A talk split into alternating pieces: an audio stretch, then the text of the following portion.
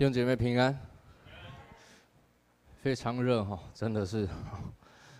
我刚刚要上来以前哈，啊，要聚会之前呢，就有好些弟兄姐妹跟我讲，今天里面很热，提醒我不要讲太久的意思啊，赶快把让大家可以出去外面透透气哈。感谢主，我们。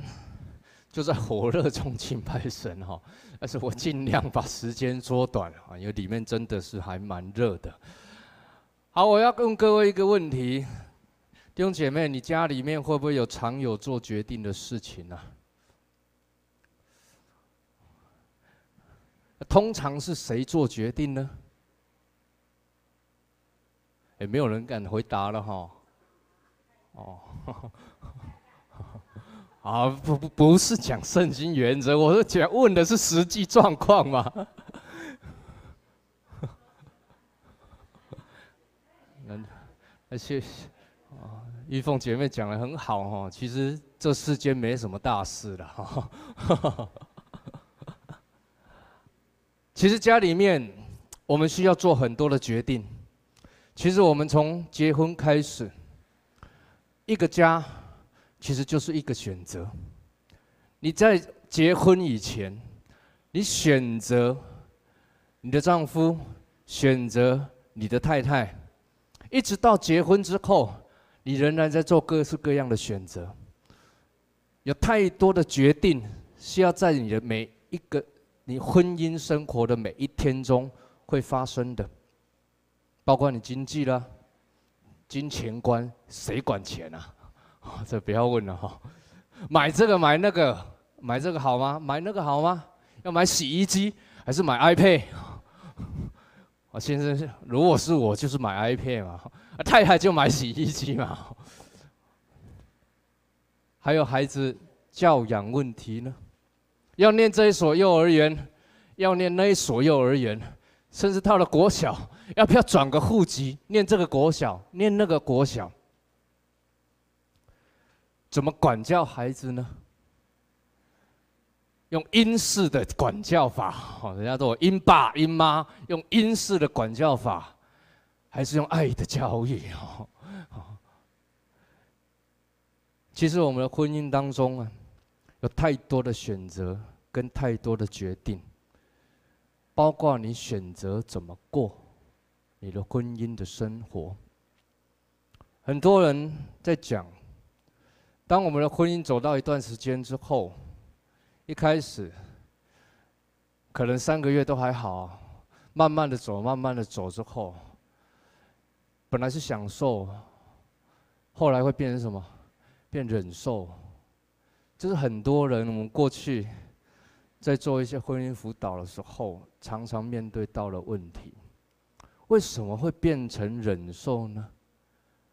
有时候我们在。做一些婚姻辅导，先生来，先生讲，太太来，太太讲，讲完之后两个人一起进来，就指着对方一直讲，完全不把我们当着看成眼里。牧师师母，你就坐在那边听我们讲就好。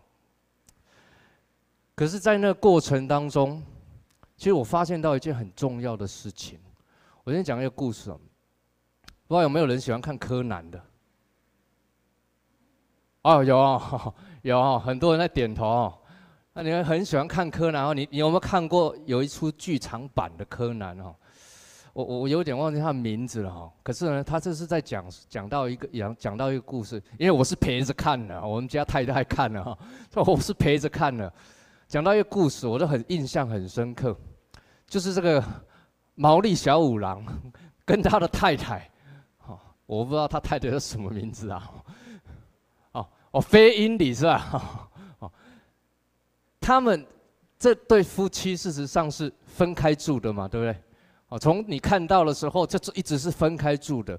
可是呢，有一个故事，就是当小那个他的女，他那个女儿小兰还很小的时候，有一次呢，当毛利小五郎还在做警察的时候，那他抓了一个嫌犯，这个嫌犯呢，把他押进警察局里面去。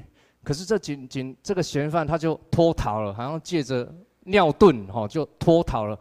结果呢，押着他的太太。那他的太太呢，就被押着。那毛利小五郎就拿起他的枪来，他可指着那个指指着这个嫌犯。啊，他就讲，就就就就要叫他们让他让他离开。就毛利小五郎做一件事情，什么事情你知道？各各位有在看吗？他就开枪了，好，要一对对着这个嫌犯开枪，可是呢，不是对这个嫌犯开枪，是对他的太太的脚开枪。那结果呢？这个动作留在他的女儿还很小，还在上幼儿园的女儿的印象中就很深刻，他就一直。记着这件事情，后来发生，当这个女儿长大，这小兰长大之后，就发生一些事情，那他就回忆到这个，他就很纳闷，原来这就是他的爸爸跟他的妈妈分开住的原因。可是呢，他就问，打电话问了那个缩小的柯南，他说打那个就问这个这个那这工藤新一啊，问他说。嘿，这件事情是怎么一回事？那这个公缩小的柯南，他就讲说，其实呢，的确，毛利小五郎跟对他的太太开枪是一件事实。可是呢，他不见得是真实。哦，那句话让我印象很深刻。后来。到了最后结局的时候，他们发现什么才是真实呢？原来他是为了救他的太太，因为歹徒不会带着一个呃受伤的人拖累他的行程，拖累他逃跑的速度。为的是要救他的太太，所以对他太太开枪。那然后小兰就问了，问他妈妈讲说：“嘿，那这样子为什么？原来爸爸这么爱你，你为什么？”要跟他分开住呢？结果事实上，真实是什么呢？他们离婚的原因其实不是因为这个事件啊，是因为这个小兰的妈妈，因为觉得她的爸爸太爱她了，晚上就做了一顿饭给她吃。这毛利小五郎一吃了不得了，这怎么这么难吃啊？从此以后隔天他们就分开住了。有的时候，在我们的婚姻当中，你会看到的各样的事情。夫妻跟夫妻之间，你需要去沟通，要去谈事情，做决定要去谈事情，要彼此的沟通的时候，有时候我们讲话，其实不是那么体面，不是那么适当，或者是我们做一件事情，不是那么。好的时候，其实你看见的是，也许是个事实，但是那个背后的动机，那才是真实。弟兄姐妹，家庭是神所设立、所赐福的。从我们刚刚读的经文当中，你看见创世纪，亚当被造之后，神就说了一件事情，就是那人独居不好。什么是不好？就是不完美、不完整、不完全。而神托付了亚当一些事情、一些工作之后，要他为着这些走兽啊、飞鸟、一切活物来命名。那可能是亚当工作太累了，所以圣经又记载了一件事情，就是他讲到，只是那人呢、啊，没有配偶帮助他。因此，神就造了夏娃来帮助亚当，这成为人类有史以来的第一个家庭。那家庭的组成，从一开始的一个男人、一个女人步入红毯开始，成为一个夫妻的关系。弟兄姐妹，事实上，这已经是不容易的一件事情，因为这是两个家庭的结合，不是只有。你跟我的结合，不是丈夫跟妻子的结合，是完整的两个家庭的结合，各有各的生活方式，各有各的原生家庭的背景，各有各的习惯，这又更不容易了。慢慢的，孩子出生之后，要孩子的教养啊，那真的是大问题，对不对？你有孩子你就知道，真的是大问题。孩子的教养又加逐渐的加入家庭建造经营的考验之中，所以家庭的问题是包含了两个家庭的问题，包含了夫妻间原本是个体，你有你的习惯，我有我的习惯，生活方式不同，还包含了儿女教养的问题，这是一辈子要学的功课。我想很多人，你说心有戚戚焉呢，就是家的问题啊，似乎是永远解决不完的。那个家庭的课业啊，要学的事情啊，那似乎是永远毕不了业的学分啊。那么婚姻家庭这么不容易的一件事情，我们如何在圣经中找到？看见、学习神的教导呢？那这个世代，我早上查了一下内政部的网站，离婚率啊，整个亚洲台湾是第二高，是非常的高了。这个世代啊，我们如何在婚姻中能够活出一个见证呢？我自己其实很少分分享，或许应该讲说，从来都没分享过所谓家庭婚姻的信息。为什么呢？不是我们家没问题，不去想这个，而是我觉得我自己过去，我常常觉得我的家问题太多了。别人的家怎么会这个看起来就是出恩恩爱爱的走出来？别人的家看起来就是这么的好。你看见别人的孩子教养怎么会这么棒？我就常常觉得，哎呀，我们的家啊，真的是不值一提啊！所以我就很常要要要分享这信息，我其实就很不好意思来谈。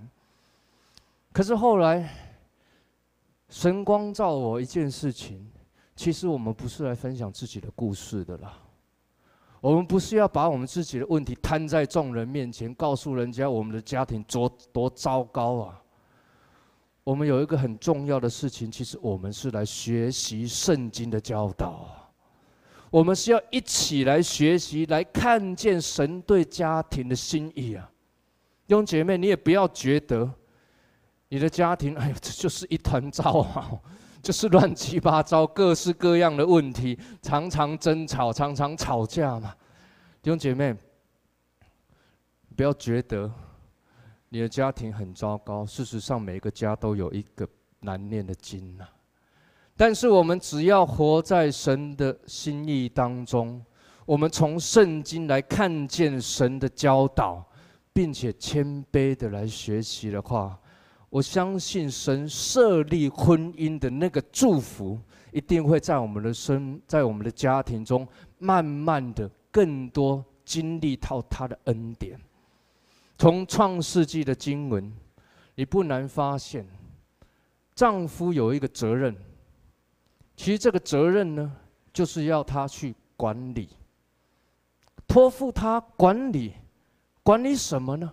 管理你的家，管理。当然了，亚当的话是托付他去管理他各样的这些飞鸟啊、走兽啊这些。事实上，他就是要托付我们一个做丈夫的。你有一个很重要的工作，就是明白神的心意。你要明白神的心意如何托付你，明白神的心意如何要带领这一个家庭，包括在你的工作职场，还有在教会中的服侍。因此，做丈夫的，你一定要有洞见，你一定要看见，要更清楚明白神的心意，要多多的祷告。否则，我们的这个家是没有办法进入神的心意，在神的祝福当中的。因此，保罗在以弗所书，他其实教导做丈夫的，也教导做妻子的。教导做妻子的是什么呢？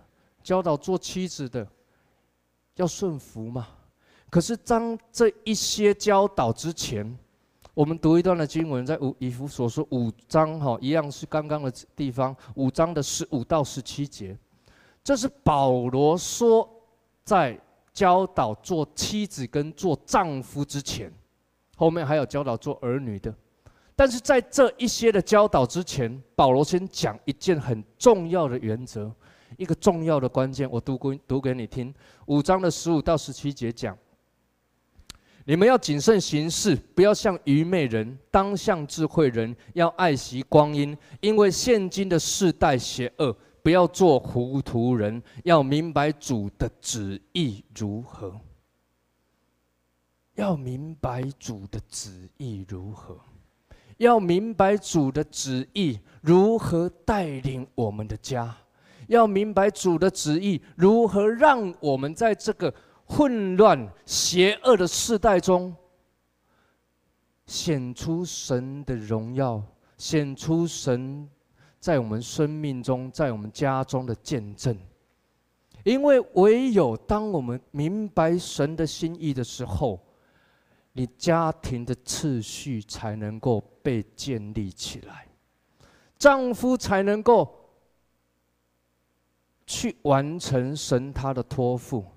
并且真正知道如何爱妻子，而妻子呢，也才能够全心全意的来帮助丈夫完成神的心意，同时顺明白顺服真正的意意义。因此，接下来保罗他就在我们今天读的经文中，他第一个教导你们做妻子的当顺服丈夫，如同顺服主。顺服，做妻子的要顺服。以前我读这经文的时候，其实我想，妻各位姐妹们，你们读这经文，我不知道你们感觉如何，会不会很不服气哦？就以前，其实我自己以前读这经文的时候，我自己还蛮不好意思的。为什么不好意思呢？因为事实上，妻子其实很能干的，而且很聪明的。真的，做这这我们的姐妹们哈，真的不管在事情的看事情上面，在事情的判断上，包括在属灵的事上，其实都比我这个做先生的还好太多了。以前我们从我跟师母从 Good TV 开始认识交往，一直到结婚到教会服侍，这一路走来，我都从从来都觉得奇怪，这这这怎么怎么他的他的服侍总是如此的做盐做光大，我的服侍怎么就就就是觉得好像这不使不上力的感觉。那很多的决定，那以前我都觉得，啊，我我做的决定，总是那个错误的决定。哦，硬是要用自己的想法去做决定的时候，后来总是要承承受那个那个后果。其实神设立夫妻的关系有一个先后的次序啊。从刚刚读的经文里面，《创世纪》的确，亚当是先被造的，夏娃是后被造的，而神赋予亚当的责任是管理地上万有的。而夏娃是什么呢？圣经告诉我们，帮助亚当。因此，从这样的关系，从这样的角度来看的时候，其实神要亚当，或者是讲说要男人、要丈夫，你所要承担的责任，事实上是很重的。因为亚当一个丈夫，你必须善尽管理的责任。你必须善尽神托付给你的权柄，那就好像一个公司啊，你公司做老板的，你就必须承担公司的成败；好像一个国家，国家做总统的，你就必须承担政策的成败。换句话说，如果有一天，我们都来到主的面前，你想想，耶稣会问一个先生什么问题？啊，可能会问你哦，问那个弟兄们哦，问你一个问题是：嘿，弟兄啊，你怎么在某年某月某一天啊，你做了这个错误的决定，把你的家搞得一塌糊涂呢？可是呢，他会问妻子什么呢？神不会问妻子说：“你怎么做在某年某月某一天，你做了这个错误的决定，把这个家带的乱七八糟？”但是神会问妻子：“你怎么在某年某月某一天，你的丈夫做了愚蠢的决定，你没有帮助他改正过来？”弟兄姐妹，做丈夫的，神给你权柄，管理的权柄。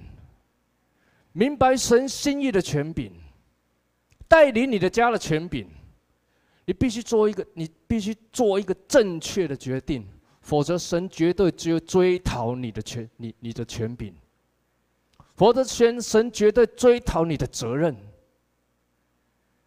弟兄姐妹，做丈夫的，这是一个你真的要多多的祷告，因为我们实在。你要做丈夫的，实在是很意气用事哈。我们只要有力气，什么都能做了。可是呢，我们常常忽略了我们在属灵层面的祷告。我们若不祷告，我们很难去更明白神的心意。所以彼得在告诉弟兄们的时候，他在讲说：你要随处的祷告，举起你的手，圣洁的手，随处的祷告。常常寻求神的心意。我不知道有没有弟兄们啊，你跟你的姐妹嘛，在争吵的时候、起争执的时候，我不知道你的心里面会不会常常冒出这句经文哦？就是做妻子的你要顺服哦，做妻子的你要顺服，要如同顺服主一样哦，要顺服，要顺服，你就是不顺服嘛。圣经明明这样写，你就不顺服。我告诉你，不是你而已了，我也常常这样子啊。做弟兄一吵架就是搞什么？我们翻开以弗所书第五章，你们做妻子当顺服自己的丈夫啊。心里面犯嘀咕，你就不顺服啊，你就不顺服啊。可是弟兄们，我真的要提醒各位哦，我越来越学一件事情，只要我心中一出现这句经文的时候，我就开始把自己先关起来。先看看自己，一定是自己有一些的问题嘛？圣经真的常常是提醒我们的，不是让我们来指责别人的错误的，不是让我们来看见别人的错误的。圣经通常是指出我们的问题跟我们的错误。因此，弟兄们啊，我真的提醒我们这一些做丈夫的，要谨慎小心神给我们的权柄。不要乱做决定。那你问了，怎么样可以不乱做决定，不做错误的决定呢？我告诉你，神已经把那个次序告诉你了嘛。神事实上已经把那个最好的祝福放在你身边了嘛。创世纪讲什么呢？夏娃被造是来帮助丈夫，有一个最好的帮手就在你身边。那个全世界最聪明、最棒、最可靠的帮手就在你身边，你为什么不去寻求帮助呢？人家弟兄就是这个面子很重要嘛。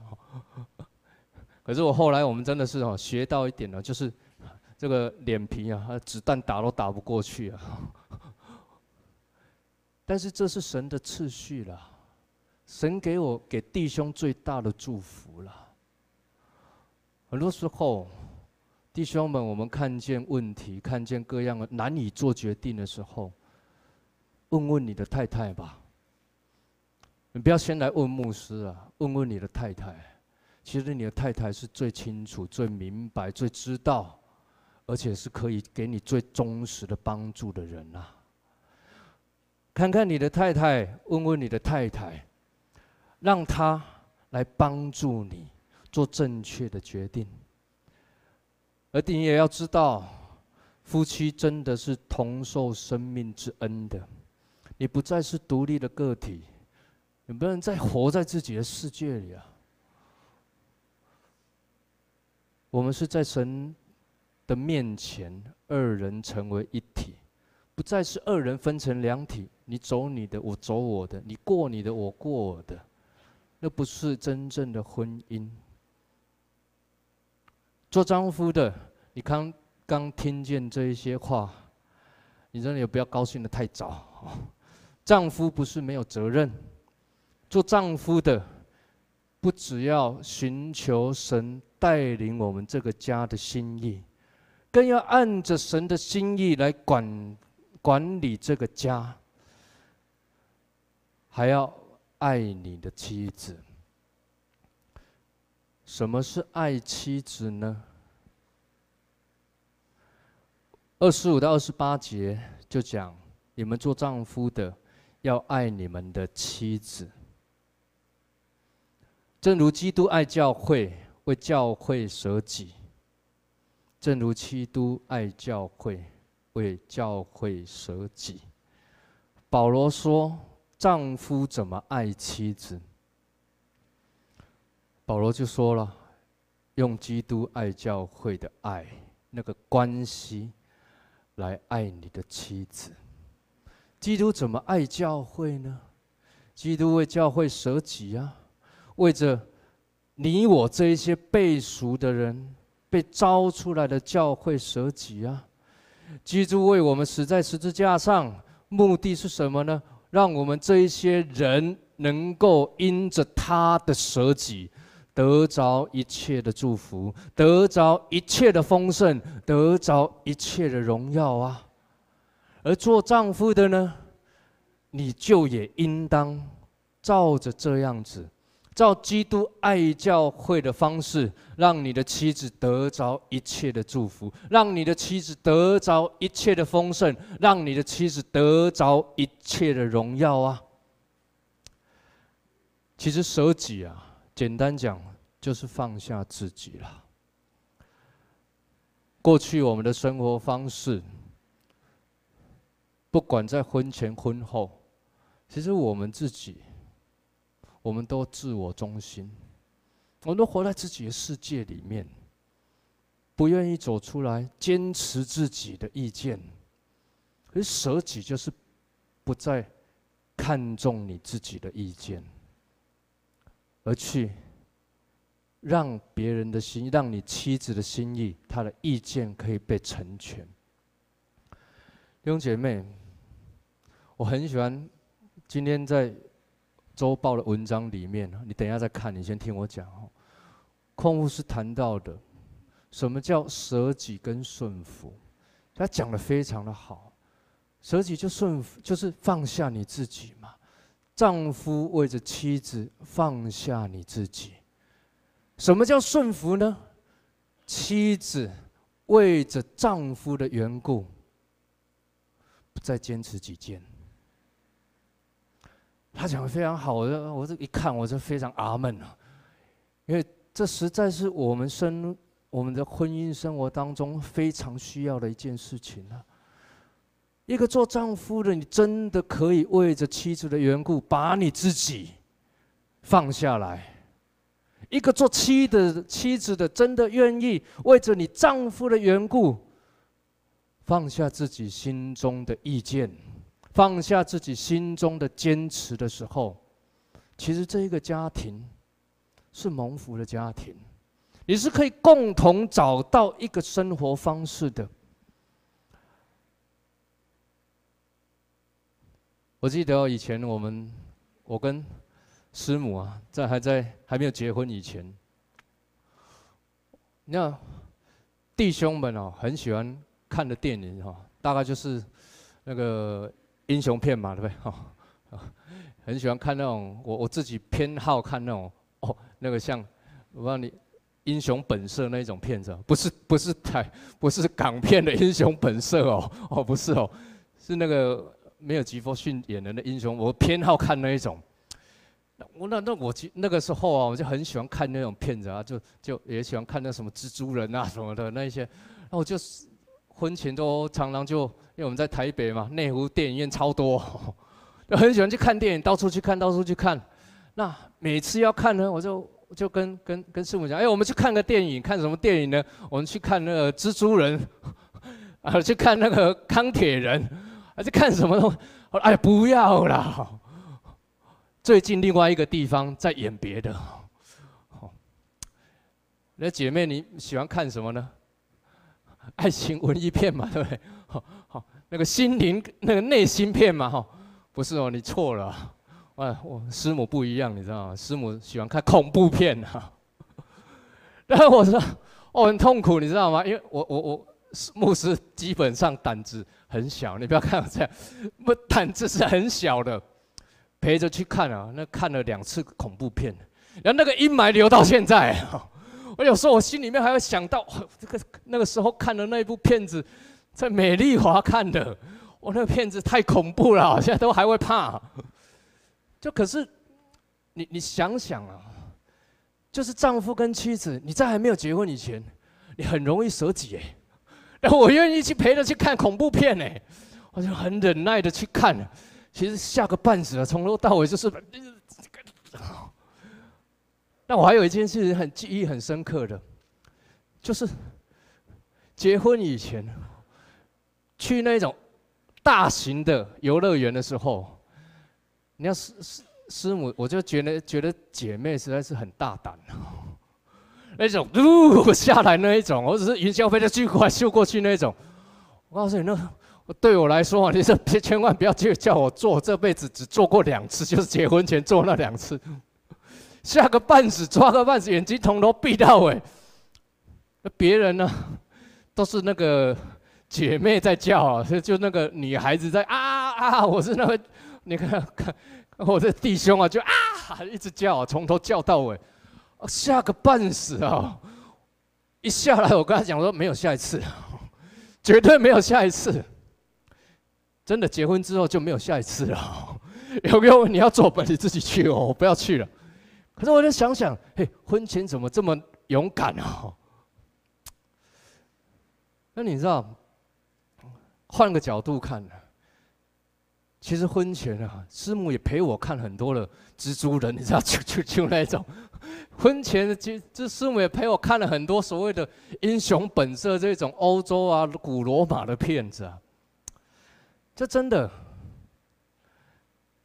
顺服跟舍己。不是只是在婚前，婚前很愿意，其实婚后不是应当更愿意吗？婚前你办得到，其实婚后也更应当办得到。虽然婚前你有你的生活的习惯，我有我的生活的习惯，但是你真的知道，我们依靠主的恩典。我们可以变成我们共同的生活习惯。然后我们现在一直是在发现新的生活习惯，就是可以两个人一起做的事情。我们现在好不容易三个孩子通通送去上学了，我们就早上就会开始把那个时间用一个小时，找一家早餐店坐下来喝杯咖啡聊天，可以吃吃早餐。那对我来说，我基本上我是不吃早餐的人啊。可是师母是很哎很很常，就是他就是会吃早餐的人。但是这一种生，这一种找一家早餐店、咖啡店，哎，坐下一起吃早餐，这是我们过去从来没做过的事情。可是我们开始去发现，我们可以共同拥有的那个生活的方式。你要记得，不是只有你自己了，不是只有用你过去的模式继续活在我们一个人的生活里面了。弟兄姐妹，做丈夫的，做妻子的，舍己、顺服，不要再坚持自己的意见，顺服你的丈夫。做丈夫的。用耶稣基督的爱舍己，就是放下你自己，来爱你的妻子。我相信，在我们的生活，在婚姻生活，虽然啊，真的问题真的不少啊，包括牧师自己也是啊，但是你抓住那个神创造婚姻的次序，舍己跟顺服，你会发现啊，我们的婚姻会越来越好。我们的婚姻会越来越看见神他的恩典，他的祝福。我举一个例子，最后哈，这个实在是应该让各位不要再热下去了。可是我，这是我这几个月以来我看见一个非常美好的见证，就是你知道，我们棒球队哈有呃一对夫妻从头到尾通通参加。有了，有昨天，昨天太太没有来，因为因为闪到腰没办法来。那他是第一太太，这个这个这个恩如啊哈，恩如第一次的缺席，可是我真的看见那个陪伴呢，就在他们夫妻当中，先生爱打棒球，可是我我每一次看了，我都觉得我很想帮这个恩。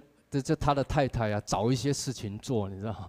因为我都觉得啊，他自己在旁边，我们在那边玩的很开心啊，他就自己在那边带着一个还在抱的孩子，然后还有一一个总是划着那个他的那个独轮车的那个啊，对对，那个那个那个那个那个那个那个叫什么啊？佑佑啊，就他一直在那边滑，然后他就就一直看着，哎佑佑，哎那个孩子又在这边，哎佑佑，他那个孩子小的又在这边，我就看着这样子，我就我其实。我想说，这应该来一次就不会再来了嘛，因为实在是太太在这边，这这不不是没什么事情做了，然后又又又太阳大，姐妹怕晒太阳啊，又我就我想说，这应该一两次不会来啊，哎，没想到哎，从五五月开始打棒球，一直到现在已经十月了，天天都来，每一次都参加哎，其实，先做丈夫的。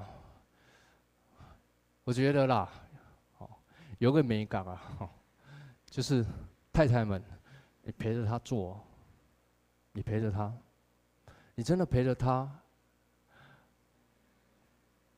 你会看见那一个夫妻间啊，因为先生一定知道太太在那里陪伴的辛苦跟不容易，有的事情不是你愿，你也知那个相处久，其实。先生都会知道太太什么不太愿意做的，可是当你陪着他的时候，其实先生有感觉的，那感觉就是，哎呀，我的太太都可以这样陪我了，我应当也去陪着我的太太，做我不愿意做的事。其实就是舍己跟顺服，不是吗？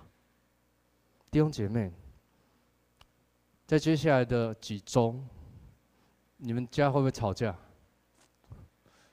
哎，没人敢，没人敢点头啊！点头没关系啊，我我我们常吵，我们常吵啊。你们家有没有儿儿女教养的问题呢？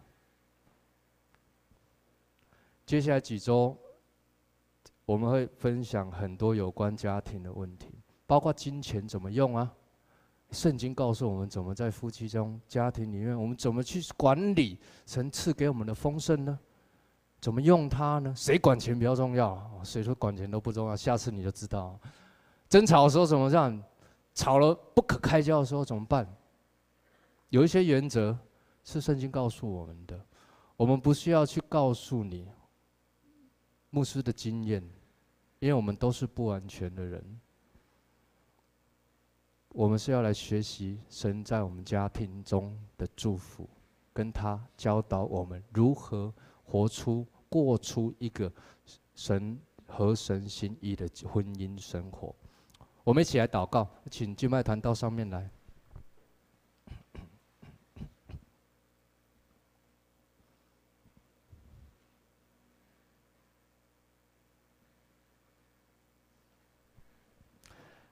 天父，我们在你面前，我们来向你献上感谢，来向你献上敬拜。谢谢主，你赐给我们婚姻的生活，赐给我们丈夫，赐给我们太太。主愿你帮助我们，让我们在家庭中建立从你而来的秩序，看见你在我们家庭中的心意，使我们活出家庭中美好的见证，来荣耀你，也让我们享受夫妻的关系、家庭的关系。谢谢耶稣，我们赞美你，我们这样祷告，奉耶稣基督的圣名，阿门。好，我们一起起立来唱这首歌。每个人爱他，家就有光彩；每个人付出，家就不孤独；每个人珍惜，家就有甜蜜。每个人宽恕，家就有幸福。让爱天天住你家，让爱天天住我家。不分日夜秋冬春夏，全心全意爱我们的家。从头再次。每个人爱他，家就有光彩；每个人付出，家就不孤独；每个人珍惜，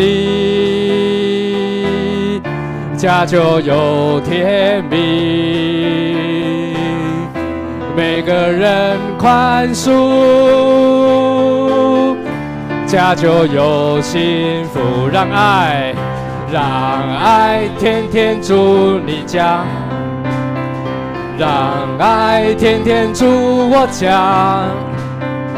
不分日夜秋冬春夏，全心全意爱我们的家。副歌。让爱天天住你家，阿门。让爱天天住我家，不分日夜秋冬春夏，全心全意爱我们的。再次副歌，让爱天天住你家，让爱天天住我家。不分日夜秋冬春夏，全心全意爱我们的家。不分日夜秋冬春夏，全心全意爱我们的。最后一次，不分日夜秋冬春夏，全心全意爱。